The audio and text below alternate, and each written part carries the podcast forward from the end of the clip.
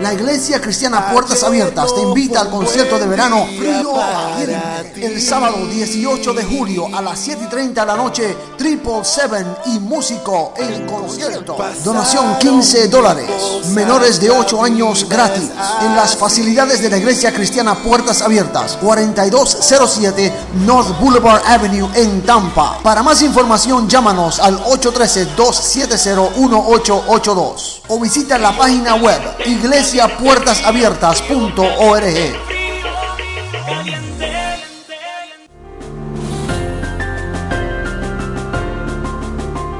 La resurrección de Jesús es el centro de la fe cristiana. Sin embargo, los discípulos el día que Jesús resucitó no lo estaban esperando, no lo creyeron.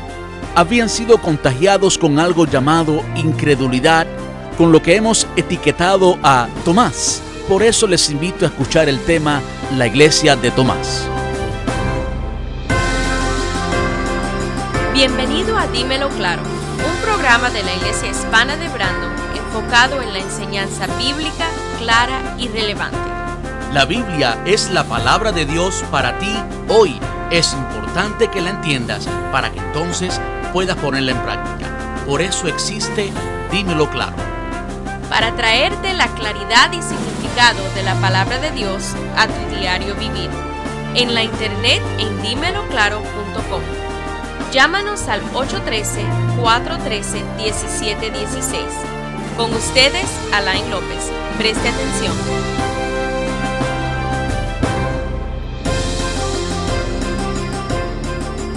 La ausencia en el templo, la ausencia en la iglesia, la ausencia en todo lugar. ¿Dónde estaba Tomás? No sabemos dónde estaba la primera vez, pero no estaba allí. De modo que Tomás representa al hermanito, a la hermana que se queda en casa porque está desanimado. ¿Para qué voy a ir a la iglesia? Que de nuevo sabemos que eso no existe. No vamos a la iglesia, somos la iglesia, pero ya que es el lenguaje que usamos regularmente, ¿para qué voy a ir a la iglesia? Al grupo familiar, ¿para qué voy a ir? ¿Para qué? ¿Para qué? Si mira la condición estoy, hace un mes que estamos orando por esto y no ha sucedido nada. ¿Para qué? Entonces, no vamos. La ausencia. Tomás no estaba presente.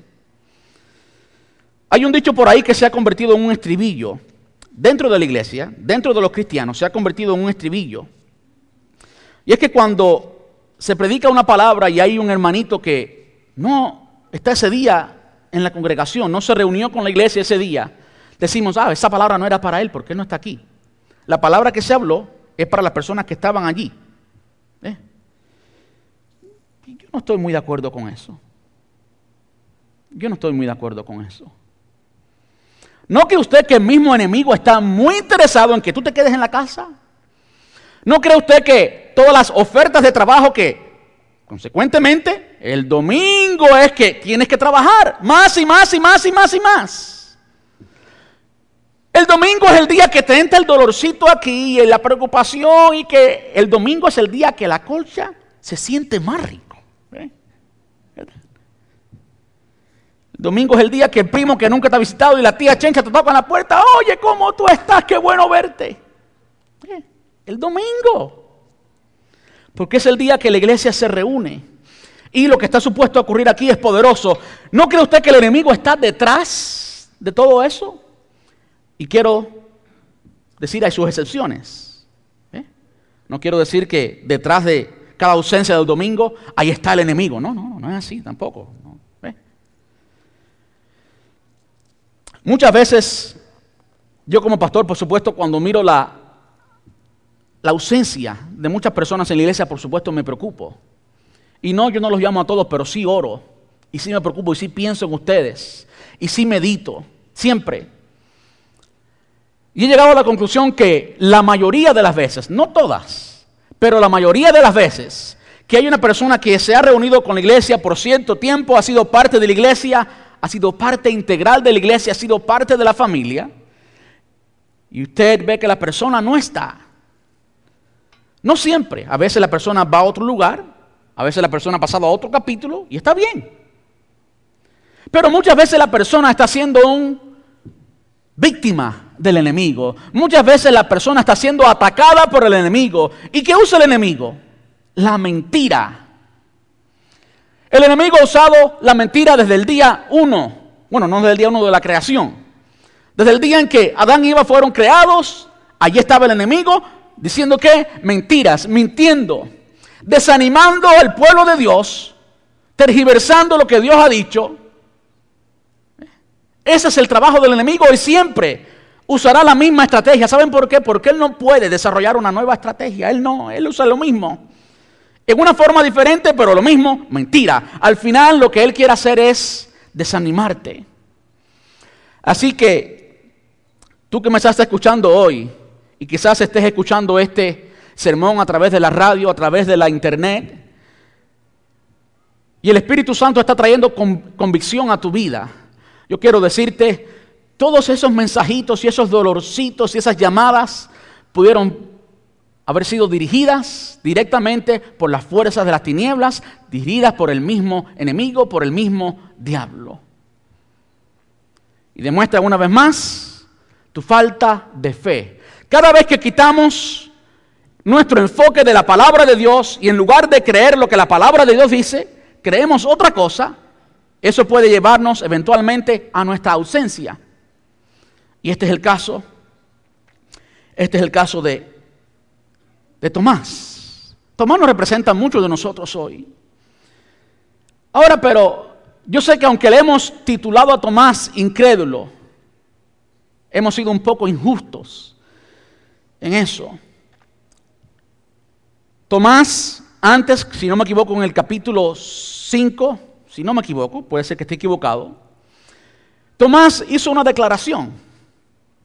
Jesús tenía que ir a Galilea y ahí estaban los, a Judea, perdón, no a Galilea. Jesús tenía que ir a Judea por la fiesta de la Pascua, la segunda fiesta de la Pascua, en el segundo año del ministerio de Jesús. Y allí estaban los judíos. Y en el libro de Juan, cada vez que aparece la palabra judíos, no se está refiriendo al pueblo judío en general, sino a los líderes judíos, a los escribas y fariseos que odiaban a Jesús. Y en cierta ocasión Jesús declara, dice a los discípulos que él tenía que regresar en la fiesta de la Pascua, en otras palabras, cuando Jerusalén está lleno de personas, él tenía que, ir allí por la fiesta de la Pascua porque Jesús era judío.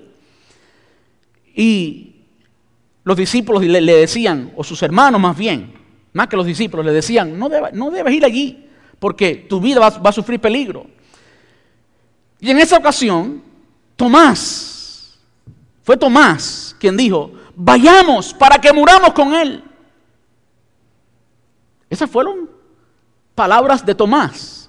Esa fue una declaración de Tomás, de modo que somos un poco injustos al ponerle la etiqueta de incrédulo a Tomás, cuando Tomás sí había demostrado incredulidad. Pero Tomás había sido un hombre valiente. No ha entendido, por cierto, porque cuando él declaró, vayamos para que muramos con él, él no estaba entendiendo el plan y el propósito de Dios. Pero al mismo tiempo estaba demostrando su intención. Él estaba dispuesto a morir por Cristo. ¿No es eso valiente? De modo que Tomás era alguien valiente. Y de nuevo Tomás representa a muchas personas en la iglesia. Muchas personas que han dejado tantas cosas por Cristo.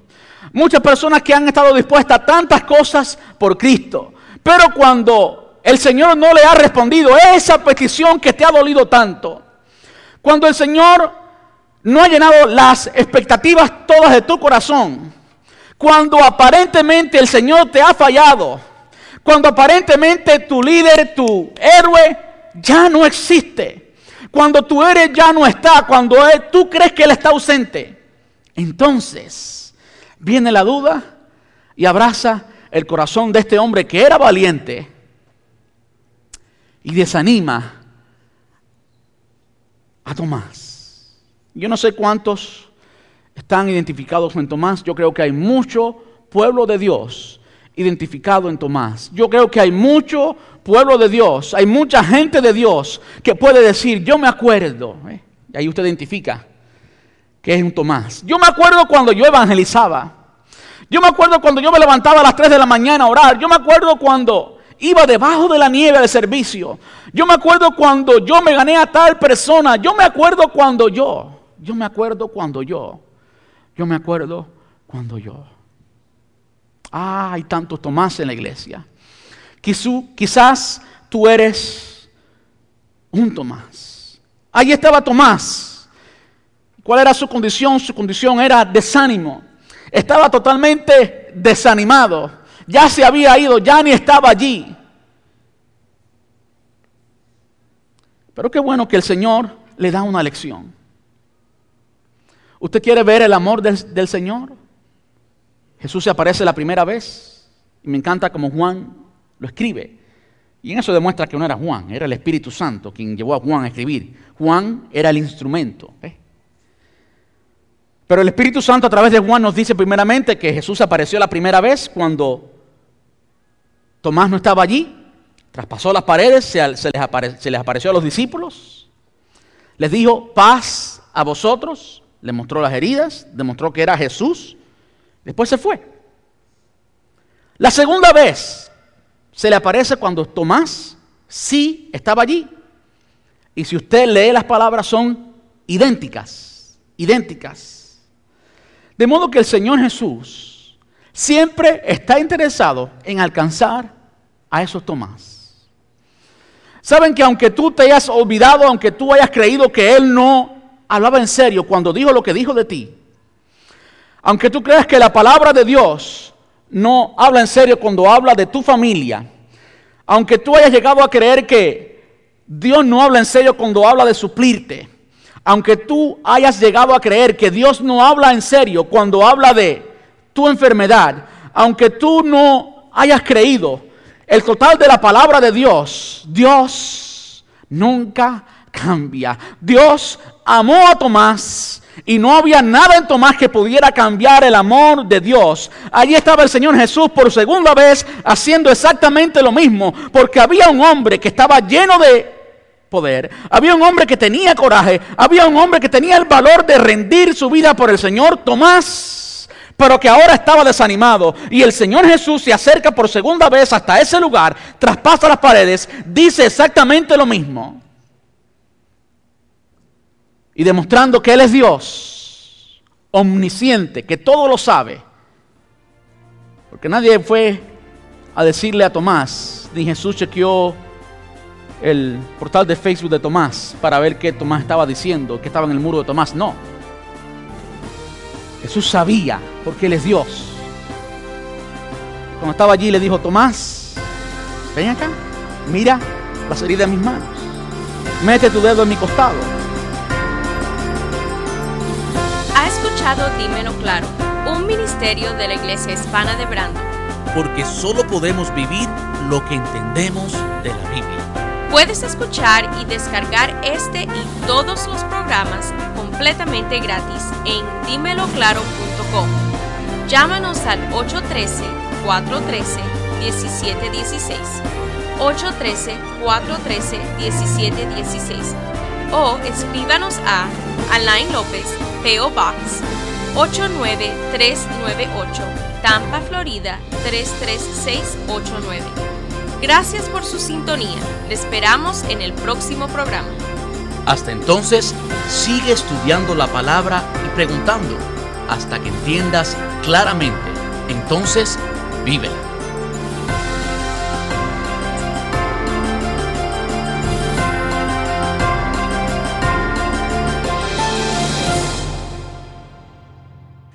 La Iglesia Hispana de Brandon te invita a celebrar su tercer aniversario con René González. Con mi fe te alcanzaré. Ha pasado la tormenta, el peligro terminó. Mi vida vio la vida que refleja tu mirada. Yo pensé que era el, el próximo 4 y 5 de septiembre en la Iglesia Hispana de Brandon. Gratis, pero es obligatorio inscribirse. Infórmate más en iglesiahispanadebrandon.com diagonal alcanza 2015. iglesiahispanadebrandon.com diagonal alcanza 2015. También puedes llamar al 813-413-1716. 813-413-1716 Te esperamos septiembre 4 y 5.